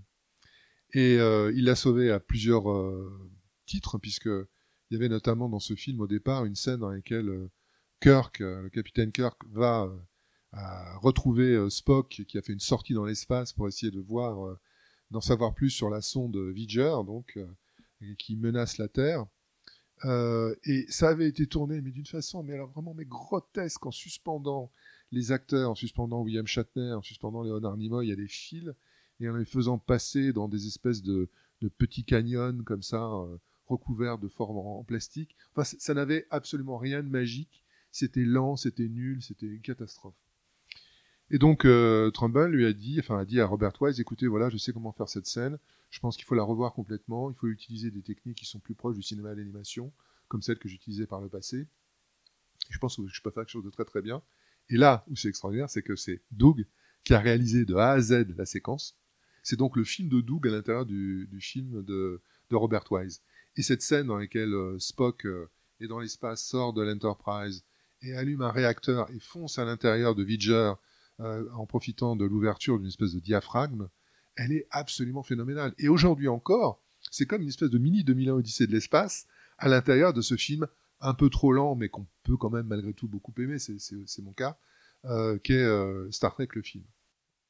Ouais, c'est et ce qui est intéressant, c'est qu'il ne, avec beaucoup d'intelligence, euh, il va pas rentrer dans la confrontation puisqu'il a un rapport de force. Il est dominant vis-à-vis -vis de Robert Wise qui a besoin de lui, et c'est là où on voit que c'est quelqu'un d'intelligent, c'est qu'il va pas jouer sur ça euh, mais il va être le plus professionnel possible. Euh, et c'est pourtant que huit ans après, euh, finalement, cette, la, cette première aventure avec Wise, où l'autre lui, lui, aussi lui permet d'avoir une leçon, puisqu'en fait Robert Wise lui donne une leçon la première fois en lui disant bah t'es peut-être nouveau mais qu'on fait un contrat et un devis faut respecter quoi mais c'est assez génial de voir qu'il arrive à retourner la, la, situation et puis évidemment après Star Trek il y a évidemment l'autre grand film de science-fiction de sa carrière, Blade Runner. On est alors en 1982. Euh, il en parle assez peu dans votre interview. Euh, D'ailleurs, j'étais surpris parce que pourtant c'est peut-être son travail le plus connu du grand public avec 2001. Et dans l'interview que vous faites avec lui, il, il, en parle pas tant que ça de, de Blade Runner. Non, et en fait c'est pour une raison extrêmement simple, c'est que pour lui, Blade Runner c'était exactement une répétition de euh, Rencontre du troisième type. C'est-à-dire que toutes les techniques de rencontres du troisième type ont été utilisées pour faire Blade Runner. Donc pour lui, il n'y avait rien de nouveau. Il n'y avait pas d'innovation. Il y avait simplement des astuces, comme par exemple le fait de, de créer des maquettes de, de, de, Los Angeles avec les, les bâtiments euh, autour desquels euh, vole euh, le vaisseau spatial, de, enfin le, le, la voiture volante de, de Descartes, et, et de les mettre sur des supports inclinés, de les mettre à nouveau dans une smoke room pour qu'on ait vraiment l'impression d'être dans un Los Angeles complètement noyé dans le brouillard, etc. Mais sinon, tous les systèmes étaient les mêmes. C'était euh, des caméras motion control, c'était des maquettes euh, éclairées et incrustées avec des systèmes très simples d'incrustation qui limitaient le nombre de générations d'images pour que l'image soit la plus belle possible. C'est lui aussi qui a utilisé le même système de smoke room pour euh, créer le plan d'ouverture absolument phénoménal de Los Angeles, avec au premier plan des éléments en volume et puis assez rapidement dans les strates successives des, découpes de formes qui étaient faites euh, dans du, métal rongé à l'acide pour euh, utiliser simplement des, silhouettes. Et tout ça a été éclairé par d'énormes sources de lumière. Et euh, ça donne ce- cette image phénoménale. Et puis il y a aussi le même système de, de maquette qui est construite en grande partie avec cette espèce de dentelle de métal rongé par l'acide qui est en fait un procédé qui est très technique et qui vient d'électronique puisque c'est comme ça qu'on fabrique des cartes électroniques notamment pour imprimer des circuits donc euh, les dentelles de métal qu'on voit sur le bâtiment de la Tyrell Corporation, euh, quand on arrive euh, donc pour interroger le, créateur des réplicants, c'est ça, c'est ce, système. Donc il était déjà complètement dans son esprit en train de travailler sur Brainstorm, c'était le projet qui l'intéressait à l'époque, et c'est la raison pour laquelle il a délégué une grande partie des, des, des, des trucages du film à son équipe, euh, à, ses plus proches collaborateurs. Ouais, c'est dingo, hein, parce que euh, je pense, et d'ailleurs on a vu sur les hommages, euh, notamment sur les réseaux sociaux, on cite Blade Runner et 2001 c'est de l'espace, euh, tout le temps. On oublie Rencontre du troisième type, qui finalement, et c'est rigolo, on a l'impression qu'avec le temps, Rencontre du troisième type est un peu oublié, alors que c'est vraiment un grand film. Et finalement, c'est peut-être un film qui est pour lui peut-être plus mineur que les, que, les autres. Alors on va parler de, Brainstorm maintenant. Peut-être vous allez nous, nous, nous, nous, ra- nous raconter. Alors c'est la MGM hein, qui fait le, qui, qui produit le film. C'est plus la Paramount. T'as dû la Paramount. Euh, et et pour, pourquoi ce film est si euh, visionnaire peut-être d'un point de vue visuel? Parce qu'il y a, il y a une- quand même une séquence exceptionnelle de bulles mémorielles. Euh, voilà. Pourquoi Brainstorm c'est si in- incroyable vi- visuellement comme long Bah, D'abord, c'était c'était le film qui devait lui permettre de présenter son système Shoscan au grand public. Et c'est la raison pour laquelle, même si malheureusement il n'a pas eu la possibilité de le présenter euh, sous cette forme-là, le film est toujours présenté aujourd'hui sous deux euh, formats différents. Un format euh, avec une petite image, une image un peu plus recentrée, et ensuite en, en cinémascope, quoi. Et donc en écran large. Pour justement créer une différence entre les images du, de la vie quotidienne et les images qui sont non pas vues, euh, mais découvertes directement par le cerveau. En fait, toutes ces images euh, présentées en écran large et en grand format, c'était celles qui devaient être euh, réalisées en Shoscan à l'origine dans le film. Et donc, bah, le, Shoscan, c'est, euh, le, pardon, le brainstorm, c'est vraiment typiquement tout ce qui, tous les sujets qui intéressaient Doug, c'est-à-dire l'idée géniale que une machine est capable d'enregistrer toutes les perceptions humaines, euh, c'est-à-dire la vision, le son, le sens du toucher, le goût, etc., l'odorat, absolument tout, sur des bandes magnétiques, que ces expériences sont menées par euh, donc une équipe de chercheurs, et euh, il se trouve qu'à un moment, l'une des principales créatrices du système a une crise cardiaque et qu'elle a le réflexe de brancher le système, qui est donc un casque, sur sa tête alors qu'elle sait qu'elle est sur le point de mourir. Et donc elle enregistre sa mort et ce qui va se passer après. Et alors évidemment, toute la question, c'est de savoir euh, est-ce qu'on met le casque, est-ce qu'on branche le système, et est-ce qu'on risque pas de mourir en faisant ça aussi? Donc ça, fait partie des ingrédients du film. Il y a aussi une histoire d'amour euh, d'un couple qui est un peu en train de dysfonctionner entre euh, Christopher Walken et Natalie Wood.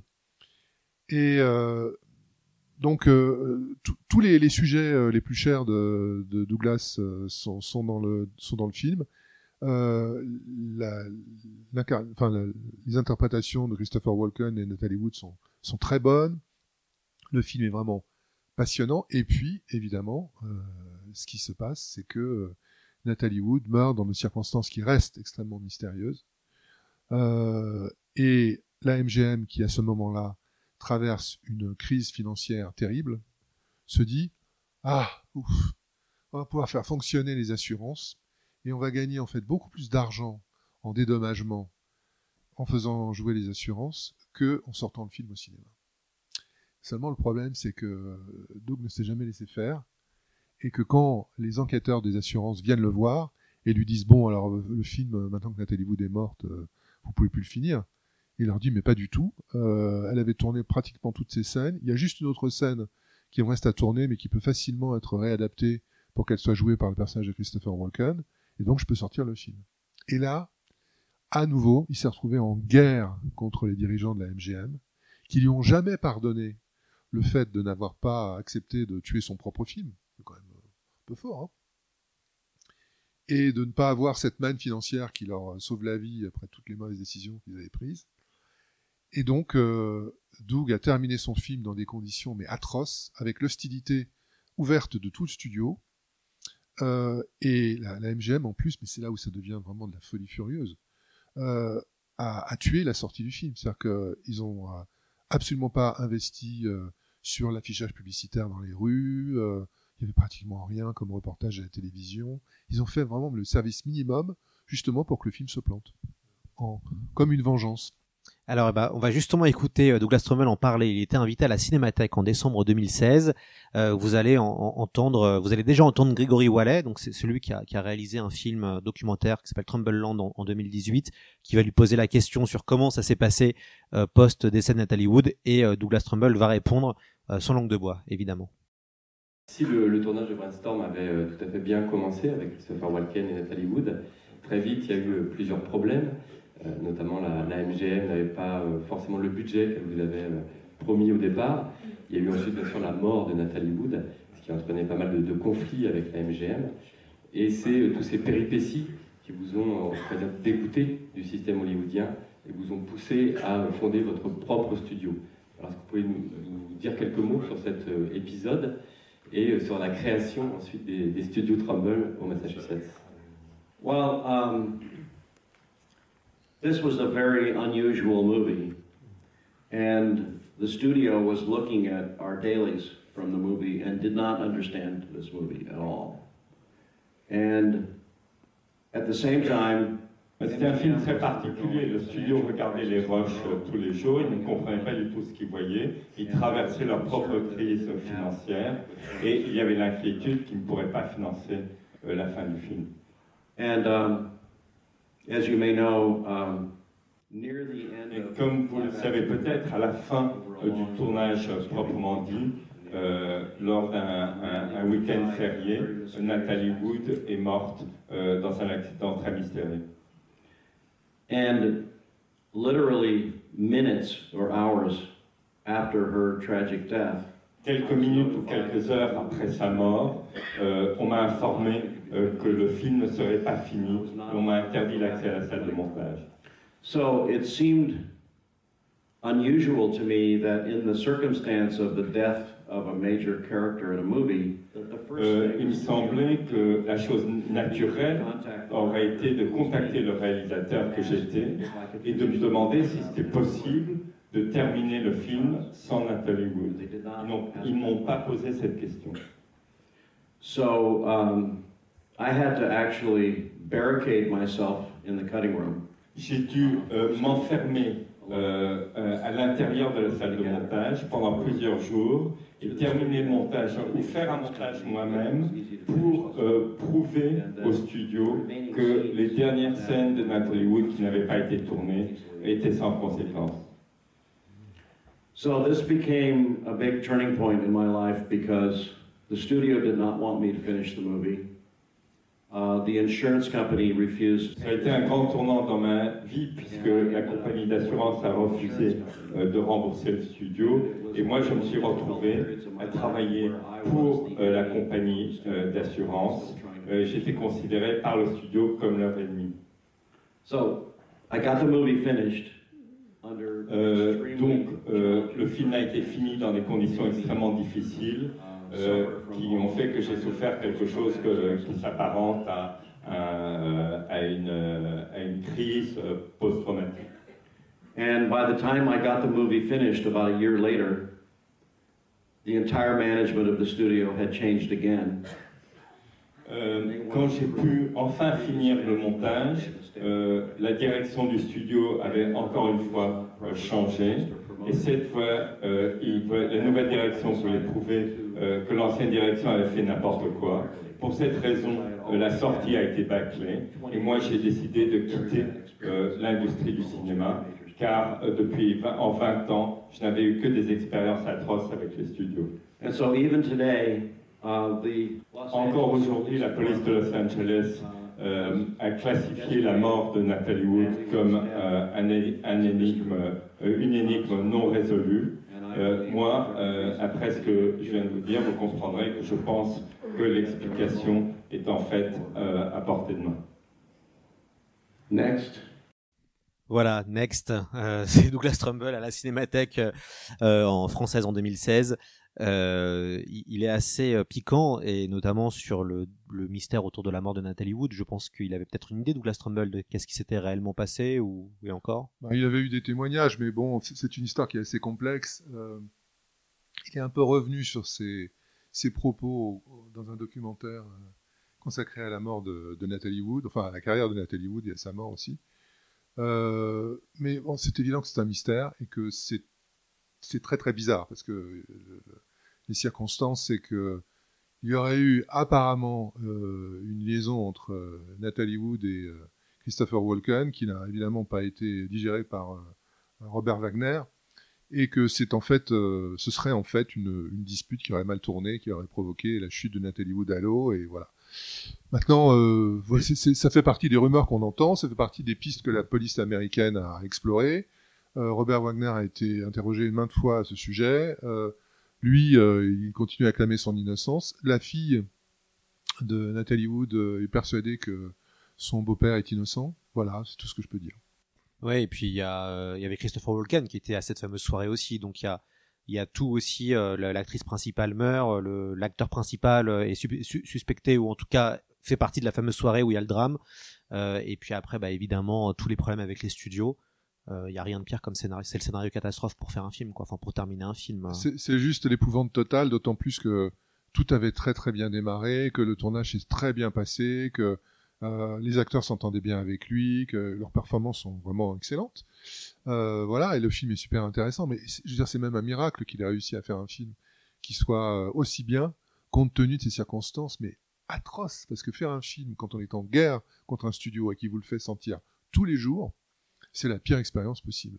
Est-ce que le film est sorti euh, Est-ce qu'il reste des copies en France euh, du, du film? Est-ce qu'il a Est-ce que c'est possible de le voir dans les meilleures conditions euh, possibles, comme il aurait voulu, ou c'est Alors, je, je l'ignore. Tout ce que je sais, c'est que la, la copie définitive qui a été faite, c'est cette copie avec simplement une projection en 35 mm normale, qui avec deux formats d'image, juste pour essayer de suggérer par cette par ces deux formats différents l'idée originale de passer d'une projection euh, Shoscan à 60 images par seconde à une projection euh, à 24 euh, dans les séquences qui se trouvent dans la réalité. En fait, tout le film aurait été projeté à la même vitesse, à 60 images par seconde, mais avec des répétitions d'images pour que les, parties à 24 images secondes soient, soient, soient, représentées au même rythme. Quoi. On aurait multiplié les images à 24 secondes. Voilà, mais bon, c'est tout le problème d'un visionnaire qui se heurte à, un- des, des directeurs de studio, euh, effectivement, qui changent. Quand, quand par exemple, au, au départ, euh, la Paramount lui donne le feu vert pour le Showscan, il y a quelqu'un qui, qui, qui, qui est passionné par le système, qui le voit, qui, qui comprend que c'est formidable, que c'est un, un potentiel euh, génial pour apporter un plus au public. Et puis euh, voilà, après la direction change parce que la société est revendue, parce que les studios américains ont été revendus mais 20 fois.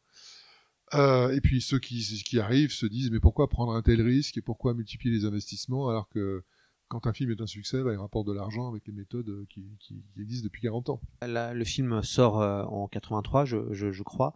Euh, grande pause de Douglas euh, avec Hollywood. Très très longue pause puisqu'il il, il reviendra pour le film The Tree of Life de, de Terrence Malick pour faire une petite pige entre guillemets.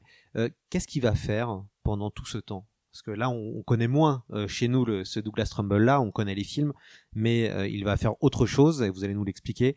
Qu'est-ce qu'il va faire pendant ce jusqu'à jusqu'en fait en, en 2022 Qu'est-ce qu'il faisait Douglas Trumbull? Eh ben, co- comme je l'explique dans mon, dans mon bouquin, dans lequel il y a un chapitre entier qui est dédié aux attractions, il se dit qu'après tout, si il veut lui continuer à exister en tant que, que réalisateur et, et utiliser des techniques euh, innovantes, il peut se tourner vers l'industrie des parcs à thème.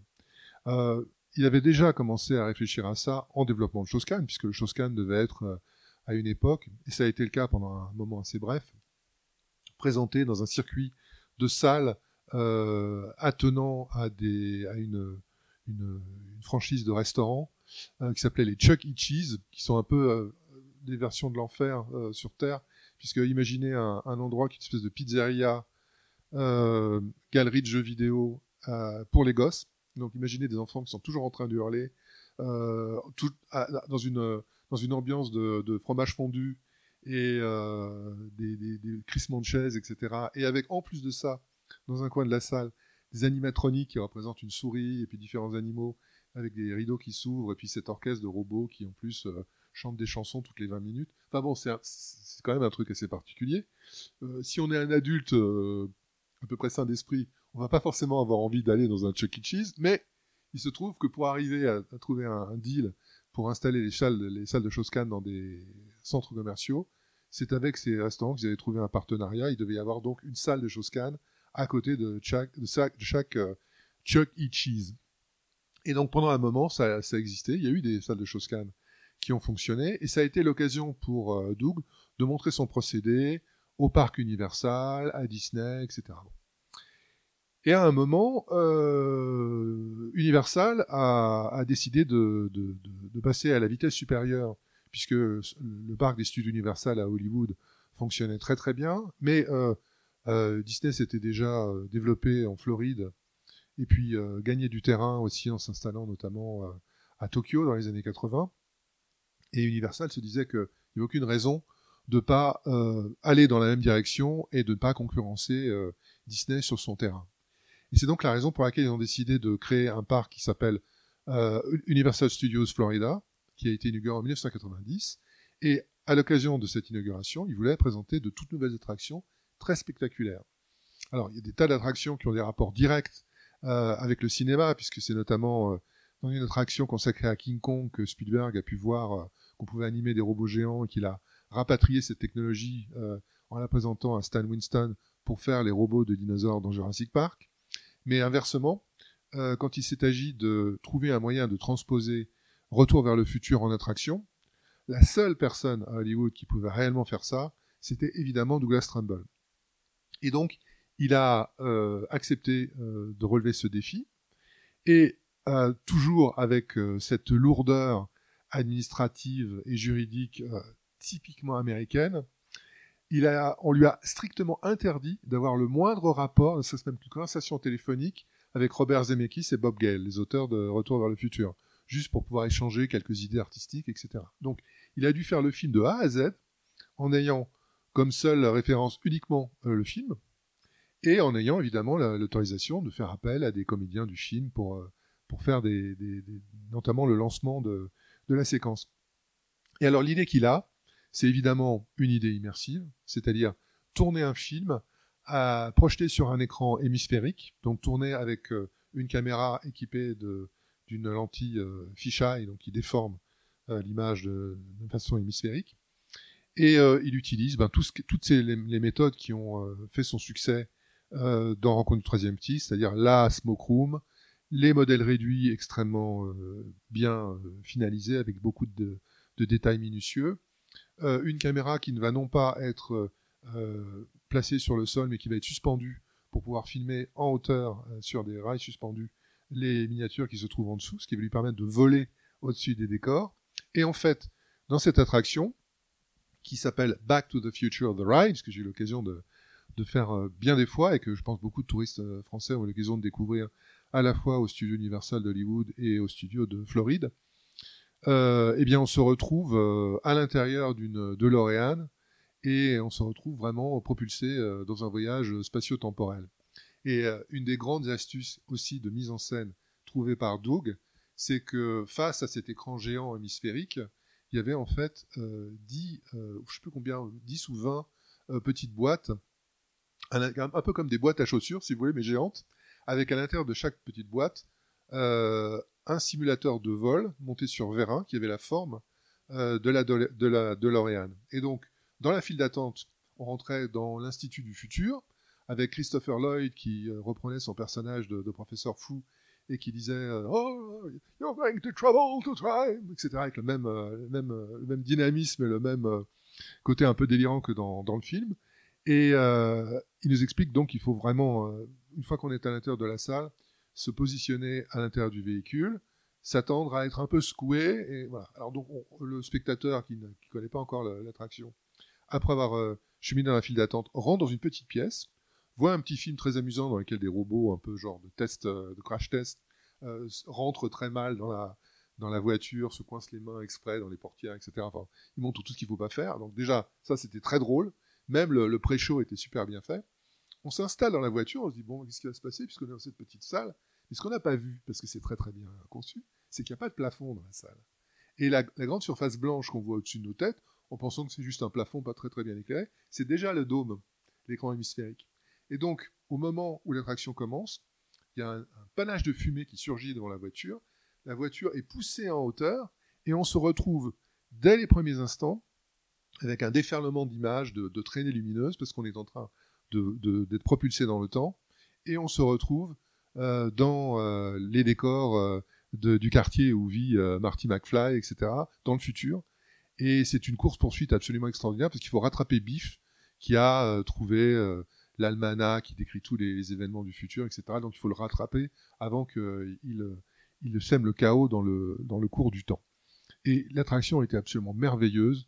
Le, le rendu de, de ces maquettes merveilleusement bien foutues euh, sur un écran hémisphérique était phénoménal, parce qu'on était vraiment, on avait vraiment l'impression de, voler. Euh, Il y a un moment, tout un, parcours dans lequel on est à l'intérieur d'un dédale de cavernes inondées de lave avec euh, un dinosaure face à nous qui manque de nous, de nous happer. Il y a aussi le véhicule de Biff qui circule dans tout ça. Et par exemple, cette maquette, ben, ce dinosaure, il a été créé avec des mécanismes électriques, c'est-à-dire que chacune de ces articulations était reliée à un moteur. La maquette du véhicule de qui, euh, qu'on est en train d'essayer de, rattraper, c'était une maquette suspendue par des fils électriques, en fait, euh, dans une smoke room. Et donc les fils électriques servaient à la fois à déplacer la maquette et à charrier le courant électrique pour que ces phares puissent euh, fonctionner. Et la maquette elle-même était mue par des moteurs électriques sur un travelling qui lui permettait de bouger en étant parfaitement suspendu puisqu'il y avait quatre fils électriques qui la maintenaient euh, dans une espèce de forme un peu disposée de façon un peu triangulaire pour qu'il n'y ait pas d'oscillation et qui permettait de déplacer image par image, toujours avec le même système de, diaphragme fermé à fond, d'obturateur euh, prenant une image pendant un long temps, euh, plusieurs secondes d'exposition, et ce qui permettait à l'ensemble d'être parfaitement net. Voilà, donc pour les spectateurs, c'était une expérience absolument formidable.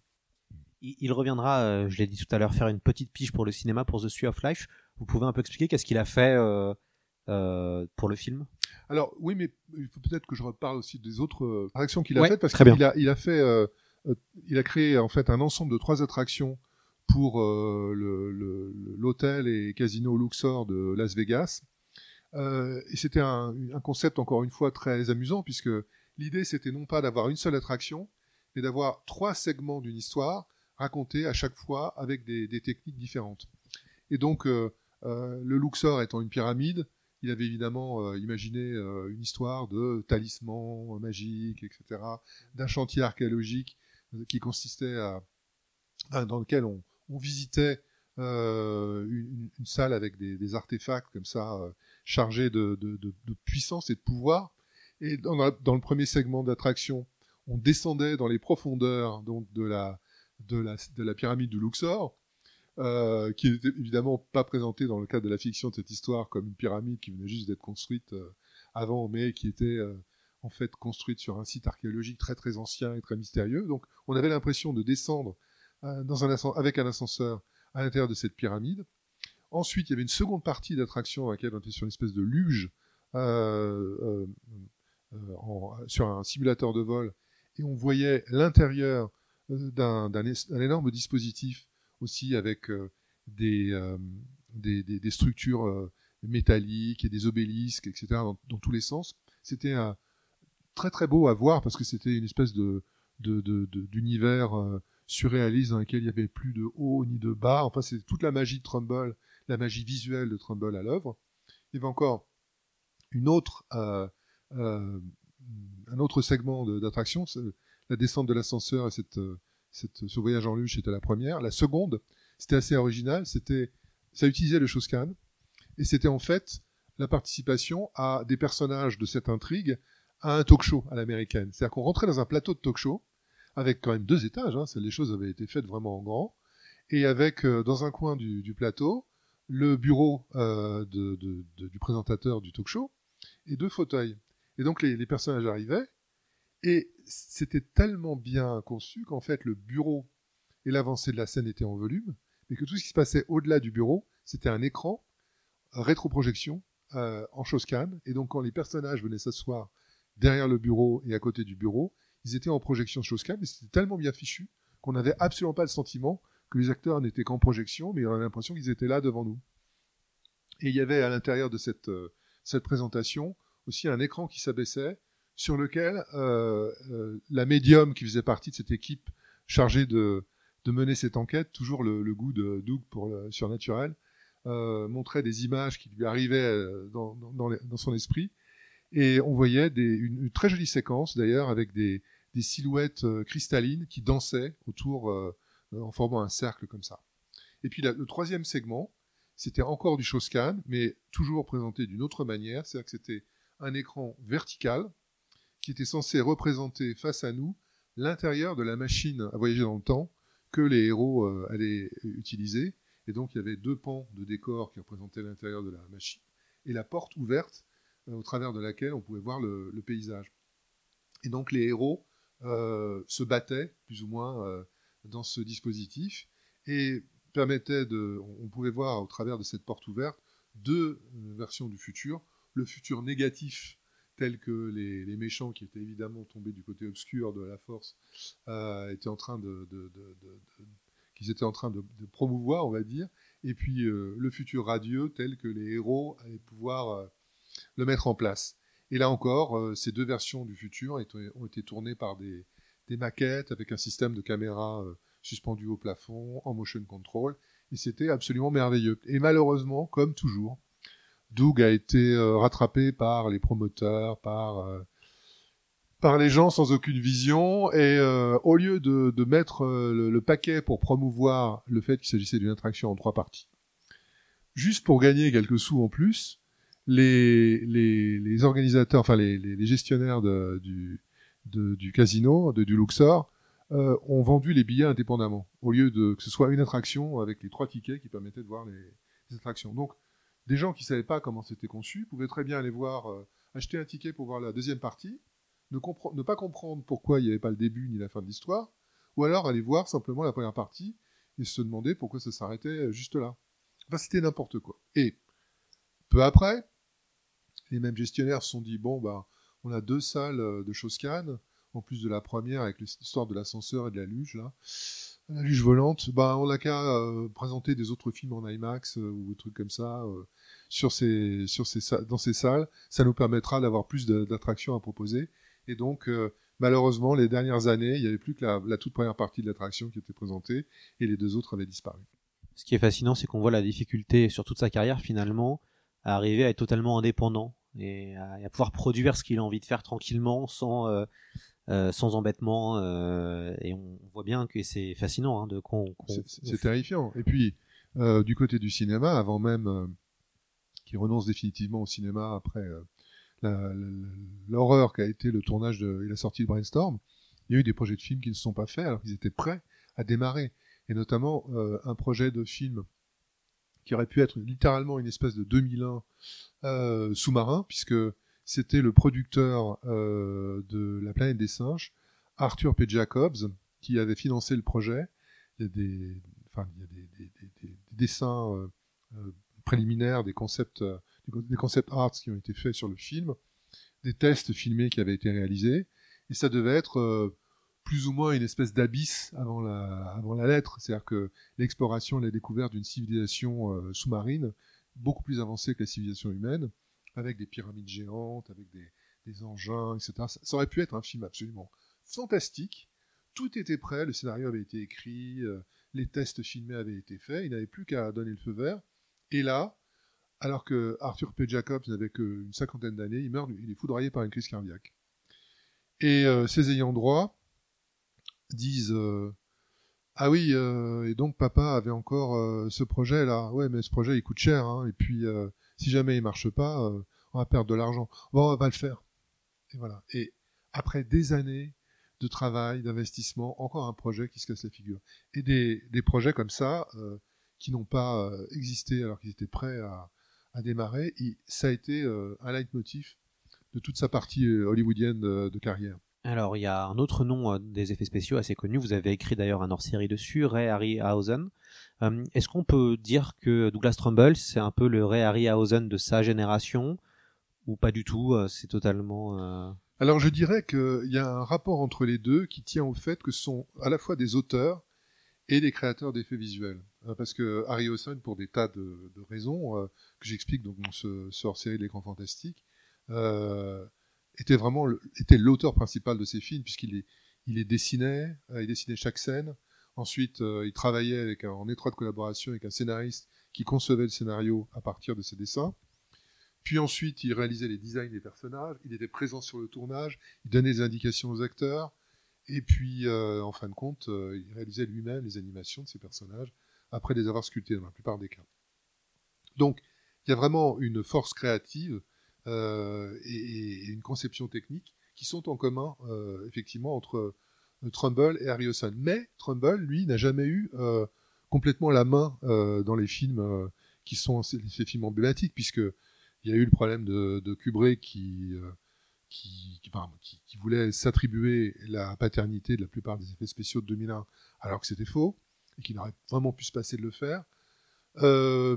Des gens comme Ridley Scott, qui étaient parfaitement euh, respectueux du travail de Trumbull, mais qui sont eux-mêmes des artistes, euh, ont quand même donné euh, le- les grandes lignes de l'univers du film, hein, puisque Doug raconte dans son interview qu'il était émerveillé de voir Ridley Scott dessiner des, bouts de storyboard sur un, un apron en papier, parce que Ridley Scott est un formidable dessinateur. Donc, malheureusement pour lui, Doug ne s'est jamais trouvé dans la position où il aurait pu avoir carte blanche, comme Ray Harryhausen, pour faire un film de A à Z, c'est-à-dire euh, enfin, tout faire sauf la réalisation. Puisque Ray n'aimait pas diriger les acteurs, euh, il se sentait pas à l'aise là-dedans, et donc il était très content qu'un metteur en scène, surtout quand c'était un bon metteur en scène, ce qui n'a pas toujours été le cas dans, sa filmographie, euh, prenne la responsabilité, donne l'énergie, donne le dynamisme par le montage, et vienne apporter des choses en plus. Oui, puis euh, on... Ray Harryhausen, il y a eu des documentaires avec des superstars du cinéma hollywoodien qui sont venus parler. On n'a pas forcément l'impression que Douglas Trumbull a ré- réussi à générer autour de lui une telle euh, fascination, euh, même si c'est un, on voit que c'est un génie, hein, et on, on en discute, mais on n'a pas l'impression que d'autres grands, réalisateurs ont essayé de le mettre en avant plus que ça pour tout le travail qu'il a apporté. Euh, Je, je pense que ça vient euh, en grande partie du fait que Ray a vraiment euh, enchanté l'enfance de beaucoup de gens. Et euh, les films euh, qui nous émerveillent quand nous sommes enfants euh, nous marquent à jamais. Et donc il y a un côté affectif qui est très très fort.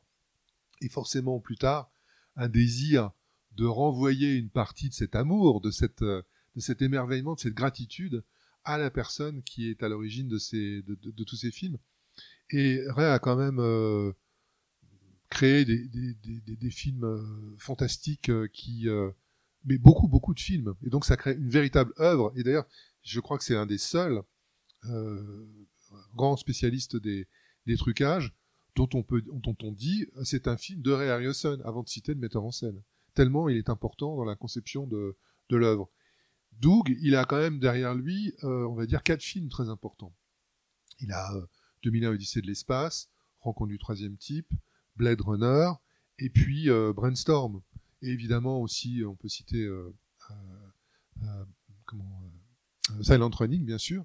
Mais tout ça, je dirais, ne fait pas une œuvre aussi marquante pour l'ensemble des gens et pour les, cinéastes que les, je ne les ai pas comptés, mais la vingtaine de films vraiment marquants de, de Ray Harryhausen. Et surtout, il n'y a pas du tout le même rapport à l'enfance. Ouais, c'est ça. Alors, il a travaillé, donc il y a deux choses sur, sur lesquelles je voulais aborder. Euh, Peut-être Maggie, sa dernière invention, euh, et vous en parlez longuement dans, dans l'interview. Et puis The Sweet of Life, peut-être pour le dernier euh, au revoir au cinéma. Euh, peut-être The Sweet of Life qui est le, le plus rapide, je pense. Il fait, il fait une petite apparition dans le dans le film. Enfin, il participe au film, mais pour lui c'est une pige. On le, on le sent bien d'ailleurs. hein. Oui, oui, tout Dans à fait. Dans la- dans la- dans l'interview que vous faites avec lui, euh, il se fait plaisir, quoi. Tout à fait, il se fait plaisir, et puis surtout, il, il connaît euh, Terrence Malick depuis de longues années. Terrence Malick adore son travail parce que c'est évident que entre, entre eux, il y a ce, ce plaisir commun de la contemplation, du temps qu'on laisse euh, à des plans pour émerveiller le spectateur, pour l'immerger dans d'autres choses. Et euh, donc Terrence Malick a vraiment demandé qu'il participe à son film et qui participe donc euh, à la création des images qui montrent la naissance de l'univers. Et ça a été euh, l'occasion pour euh, Doug de revenir à tout ce qu'il adore faire, c'est-à-dire à utiliser des mélanges d'encre euh, plus ou moins grasses qui ne se mélangent pas dans l'eau ou à la surface de l'eau, et filmer en macrophotographie, euh, filmer en hyper grande vitesse, euh, euh, etc., pour obtenir des décompositions, de d'explosions qui sont en fait de l'encre qui se, se, se, qui explose à la surface de, de l'eau, mais qui prend tout d'un coup l'allure d'une supernova euh, parce qu'elle est éclairée d'une certaine manière, etc. Donc il a multiplié ce genre de recherches. Elles ont été englobées donc euh, dans les effets spéciaux du film, mais souvent mélangées à des effets numériques. Donc euh, ce qui est dans le film, dans The Tree of Life, c'est euh, un mélange entre des choses organiques que Terrence Malick avait envie de voir, parce que l'organique c'est pas contrôlable, donc on est toujours susceptible d'avoir de, de, de bonnes surprises, des surprises heureuses au moment où on filme des choses, des choses totalement imprévues, des textures nouvelles, des choses comme ça, alors qu'évidemment, quand on fait une image de synthèse, on doit avoir un concept art, euh, une illustration préliminaire pour savoir dans quelle direction on va, comment est-ce qu'on montre euh, une explosion, que- qu'est-ce qu'on montre de l'espace, comment est-ce qu'on rend le, vide spatial, etc. Tout ça doit être prédéterminé et chaque chose est vue au moment où on l'a fait étape par étape. Donc euh, je pense que Terrence Malick était, avait envie d'imprévus en fait et de choses qui ne ressemblaient pas à tout ce que les autres effets en images de synthèse nous donnent à voir au cinéma euh, dans les séquences spatiales. Et puis sur le procédé euh, Maggi, ben écoutez, euh, en fait c'était euh, pour lui une occasion d'être encore une fois tout à fait à, l'avant-garde de ce qui était possible de faire. Une nouvelle génération de projecteurs fabriqués par Christie's et qui fonctionnent à partir d'une de projection laser permettent euh, d'avoir une, euh, une qualité de projection, de qualité lumineuse de projection absolument euh, phénoménale, largement supérieure aux projecteurs traditionnels avec une lampe à incandescence. Et c'était l'occasion pour Doug d'utiliser aussi les capacités de ces projecteurs numériques à aller jusqu'à 120 images par seconde sans problème, puisque ces projecteurs, et c'est d'ailleurs ce, qui a permis à Peter Jackson de montrer des versions euh, euh, à 48 images par seconde du, Hobbit, des, trois volets du Hobbit. Euh, ces projecteurs donc permettent de changer très facilement la vitesse. Il suffit de, en fait, pour le, le- le responsable de le- l'exploitant de salle d'acheter cette caractéristique de ces projecteurs, mais c'est juste un, un switch très facile, donc on peut projeter à partir du moment évidemment où la source est faite pour, où euh, le film a été créé pour être projeté à 120 images par seconde, on peut très facilement euh, utiliser ce processus. C'était pour lui l'occasion de renouer avec le Shoscan en allant encore plus loin, et surtout à ne plus avoir à gérer ces, épouvantables problèmes de bobines géantes avec de la pellicule 70 mm, parce que ces bobines, étaient monstrueuses. Je me souviens que Doug m'avait raconté un jour que euh, une de ces bobines s'était détachée du projecteur et qu'elle avait roulé dans un couloir euh, en détruisant tout sur son passage, quoi. Je veux dire, c'était des trucs absolument monstrueux parce que c'était encore des supports physiques. Et là, avec le, système euh, Magi, euh, tout était numérique et ça lui permettait donc de, de renouer avec le Shoscan, mais en n'ayant plus les problèmes d'ingénierie avec qui, qui étaient créés par la, la projection de 70 mm à 60 images par seconde. Alors, on, va écouter une dernière fois euh, Douglas Trumbull. Euh, c'est un, petit mot de, de fin, je pense, et puis je vous laisserai la parole pour aussi euh, parler du lien que vous avez aussi ensemble. C'est toujours dans ce fameux épisode de Beats qui est extrêmement intéressant et je pense que c'est une bonne conclusion euh, de Douglas Trumbull. Ça a toujours été très difficile d'être pionnier. On m'a dit il n'y a pas longtemps que tout le monde veut être le premier à être le second. Car c'est toujours le second à faire les choses qui réussit. Le premier fait faillite à développer son idée. Voilà, c'était euh, Douglas Trumbull. Peut-être euh, Pascal un petit mot sur le lien que vous aviez tous les deux, puisque vous le connaissez depuis un petit moment, je crois. Et oui, puisque je l'avais rencontré la première fois au moment de cette démonstration du Shoscan dans les années 80. Euh, on a toujours gardé des liens et comme à l'époque je travaillais encore pour euh, l'émission de Temps X pour laquelle j'avais fabriqué des maquettes et fait des quelques petits trucages, je, je me souviens avoir montré euh, les diapositives de, de tournage de temps X et que Doug avait regardé ça en disant oh it's nice it's nice alors moi j'étais évidemment super heureux de sa réaction et puis euh, je l'avais recontacté à l'époque de la première version de mon bouquin euh, donc euh, quand il était paru en 2003 à l'origine j'avais refait des, une interview et puis euh, pour la seconde euh, édition du, livre donc qui s'appelle euh, Effets spéciaux deux siècles d'histoire pour bien les différencier de la, première ce qui a tout changé, c'est que j'ai eu le contrôle complet du, bouquin grâce à mes, amis, à mes amis de, de Brajlon qui m'ont laissé là complètement carte blanche. Donc j'ai pu refaire enfin la maquette telle que je la voulais, ajouter le nombre de pages que je voulais, et là j'ai décidé de vraiment de décupler la, la place laissée à Doug parce que je voulais lui à la fois euh, le faire parler de tout ce qu'il avait fait au cinéma, mais en, beaucoup plus en détail, et aussi d'aborder euh, tout, l'aspect de ces attractions euh, pour les parcs à thème. Et donc, je l'ai recontacté. Il se souvenait bien de moi. Il m'a dit oui, oui, absolument, bien sûr. Euh, et, et, et, alors là, euh, je, lui ai monté un truc qui était qui était pas très sympathique. Je lui ai envoyé une liste longue comme le bras des photos que j'aurais aimé avoir de tous ses travaux. Et il m'a dit, euh, vous savez, Pascal, ça veut dire qu'il va falloir que j'aille dans ma photothèque et que je vous rescanne tout ça. Je lui ai dit, oui, je sais, Doug, mais vous savez, vous, y avait, je vais vraiment consacrer beaucoup, beaucoup, beaucoup de pages à votre carrière. il m'a dit, écoutez, bon, j'ai déjà la première version de votre bouquin, je l'aime beaucoup. Ok, d'accord, je vais le faire. Et donc, il est allé euh, dans ses archives, il a repris ses photos, précisément les photos que j'avais pré-choisies. Il les a rescannées. Et puis, euh, il me les a envoyées pour que je puisse illustrer le mieux possible mon bouquin. Et je suis très fier qu'il m'ait fait cette confiance. Et je veux dire qu'il avait été très, très content du résultat dans le livre. Et euh, bon, j'ai essayé aussi de faire en sorte que euh, le livre soit une publicité pour son système Magi, parce que je voulais que les gens qui le lisent, si jamais ça tombait sous les bons yeux, euh, puissent euh, éventuellement lui, lui demander euh, une copie de son film euh, Ufotog, puisqu'il Doug avait réalisé, ça c'est encore un autre côté très pittoresque du personnage, il avait inventé une machine qui était une caméra automatisée euh, pour détecter euh, tout ce qui était étrange dans le ciel, parce qu'il était passionné par les ovnis et il se lamentait que personne n'ait jamais euh, imaginé de trouver, euh, enfin de, de, mettre au point un système automatique qui serait capable de détecter tout ce qui était normal, c'est-à-dire de reconnaître euh, la trajectoire d'un avion, euh, une étoile filante, etc., et de se mettre en route pour filmer en haute définition tout ce qui pourrait être anormal. Et non seulement de le filmer, mais aussi de faire un relevé euh, topologique, euh, de, de, calculer la, le déplacement de l'objet dans l'espace, etc. Enfin, de faire un, en, même temps d'enregistrer les images, mais en même temps de faire un relevé scientifique. Et donc, euh, il avait eu la, la, bonne idée de faire de son court métrage UFOTOC, donc une démonstration aussi de son système, puisque le héros de son court métrage est justement un jeune chercheur qui travaille sur les, les ovnis, qui utilise cette machine.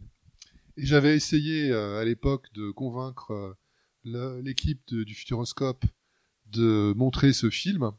Je leur dit, vous savez, euh, Douglas Trumbull, c'est quand même quelqu'un de très important, euh, de l'espace, le troisième type, Blade Runner, etc.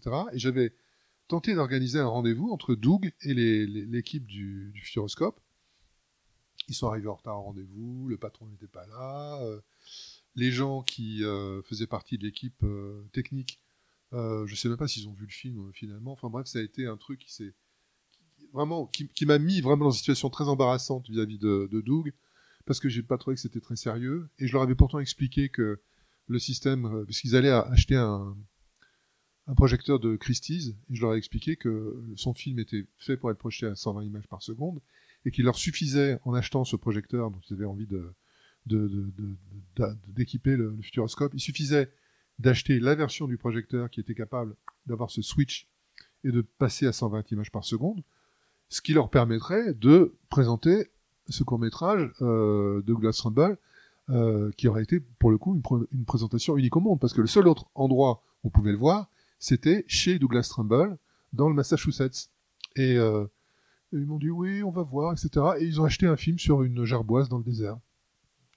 Voilà. Et bon, j'ai été euh, absolument mais atterré de, de, voir ça, parce que les gens qui ont vu cette projection laser de ces petits animaux du désert, je crois, sont passés complètement à côté du fait que c'était une projection euh, un peu plus lumineuse que d'habitude. Ça n'a absolument pas créé l'effet euh, waouh que l'équipe du Futuroscope avait euh, envisagé. Et je pense qu'ils auraient quand même obtenu beaucoup plus de presse et de retombées médiatiques si euh, ils avaient pr- présenté ce film de science-fiction euh, vraiment étonnant avec de beaux visuels en plus, plutôt que des qu'un documentaire animalier.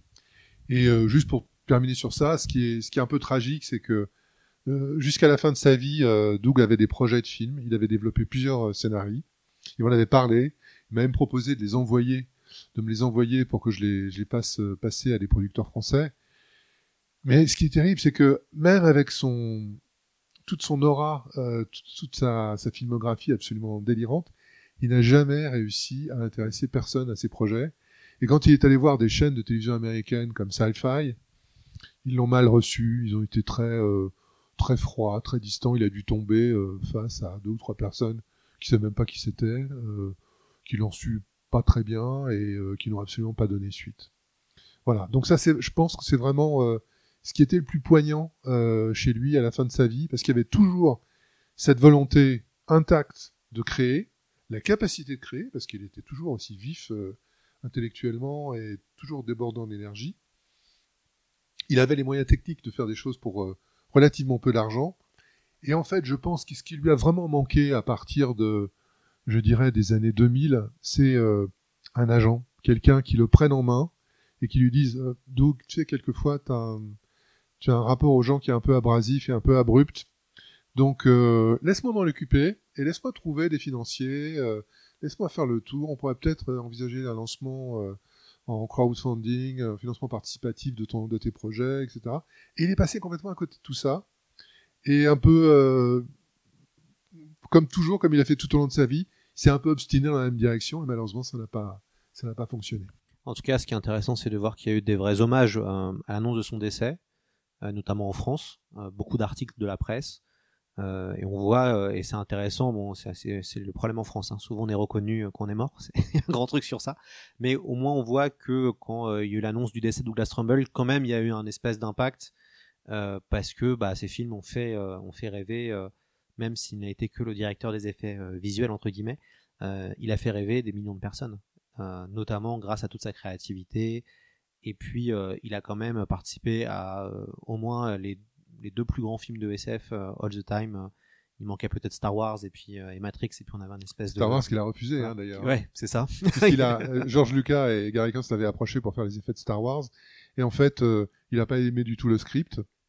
Il s'est dit qu'il avait rien à faire avec ce- cet univers-là. Et c'est pour ça qu'il a conseillé à George Lucas d'engager John Dykstra, qui a été son bras droit pendant très longtemps et qui a notamment fait les effets spéciaux de Star Trek avec lui. Ouais, ça. Ouais, c'est intéressant comme quoi euh, Ruffy, il aurait pu être dans les trois films de, de science-fiction fait. euh, les, les plus euh, les plus marquants de euh, de sa génération. Euh, Pascal, un grand merci d'avoir pris autant de temps euh, avec nous pour parler euh, et rendre hommage à Douglas Trumbull. Évidemment, on recommande très chaudement de lire la Bible, euh, SFX, euh, effets spéciaux, euh, deux siècles d'histoire. Euh, c'est un livre qui fait à peu près 900 pages, euh, publié aux éditions Bragelonne, qui coûte 55 euros, qui est difficile à trouver maintenant. euh, Euh, le- le plus simple, c'est d'abord euh, d'aller engueuler les libraires qui l'ont pas, parce que euh, beaucoup d'amoureux du cinéma ont la gentillesse de me dire qu'ils l'ont et qui sont emballés par le bouquin, euh, me disent que souvent qu'ils considèrent que c'est une référence. Et euh, bon, euh, il y a quelques années encore, euh, beaucoup de libraires étaient euh, gardaient ce- cette habitude d'avoir un fond de, livres qui étaient des références. Et là, je constate que ça, c'est un petit peu, un petit peu moins le cas. Mais par contre, on trouve extrêmement facilement sur Internet. Et surtout, euh, je peux vous annoncer que je travaille déjà sur la suite du livre, qui sera une suite tout en n'étant pas une suite, qui sera à la fois un film, un livre pardon indépendant, euh, qui s'appellera Effets spéciaux Nouveaux Horizons, et qui donc reprendra la présentation de toutes les techniques les plus euh, innovantes euh, de ces dernières années et qui sont en cours de développement. Et ça, ça commencera à partir de 2015 pour faire la liaison entre le, la, fin de, ce qui est décrit dans euh, Effets spéciaux de siècles d'histoire avec ce nouveau volume. Donc ce sera à la fois un livre qu'on pourra lire de façon indépendante et en même temps la continuité de, de cette, de cette aventure, de cette grande saga des effets spéciaux comme j'avais promis dans l'introduction de, de Deux siècles d'histoire. Toujours avec beaucoup d'entretiens de, de, professionnels Ce sera exactement le même, euh, la même structure, c'est-à-dire que la raison pour laquelle euh, mon, mon, livre s'appelle Effets spéciaux Deux siècles d'histoire avec un S à la fin, c'est que ce sont les histoires que racontent les gens et pas seulement des explications techniques. Parce que dès le départ, je ne voulais pas que ce soit juste un livre euh, très didactique qui explique que c'était un boulon de 9 mm qui a servi à faire le travelling de 2001 Odyssée d'espace et pas un boulon de 5 mm. Voilà, donc euh, je voulais que ce soit surtout euh, une aventure humaine, beaucoup d'anecdotes, et je crois que ce qui plaît aux gens, même ceux qui ne sont pas a priori intéressés par euh, les techniques dans ce qu'elles ont de plus aride au cinéma, mais qui aiment le, les, les, histoires de coulisses, aiment dans le livre. C'est-à-dire qu'il y a beaucoup, beaucoup d'anecdotes, beaucoup de choses qui n'ont jamais été dites ailleurs et qui sont racontées par les gens qui les ont fait. Ouais, c'est vrai, c'est vraiment un, un, livre remarquable. Hein. Je, je, recommande réellement la, la, lecture de cette de cet ouvrage. On peut le trouver sur Place des Libraires, un très très bon endroit pour trouver des livres et pour voir où est-ce qu'ils sont, dans quelle librairie ils sont. On peut aussi le trouver à la Fnac. et puis évidemment, on attend la, la suite pour 2023, je crois. Hein, c'est ça? C'est ça. On va essayer de le sortir fin 2023. Il y aura aussi euh, donc le, même découpage en chapitres euh, cinéma, animation, euh, maquillage, effets spéciaux et parc à thème puisque il y a de grandes attractions qui ont été inaugurées cette année. Super. Bah écoutez, merci euh, beaucoup et puis on remercie évidemment les auditeurs d'avoir écouté ce, cet épisode. On se dit à très vite et puis voyez les films de Douglas Trimble.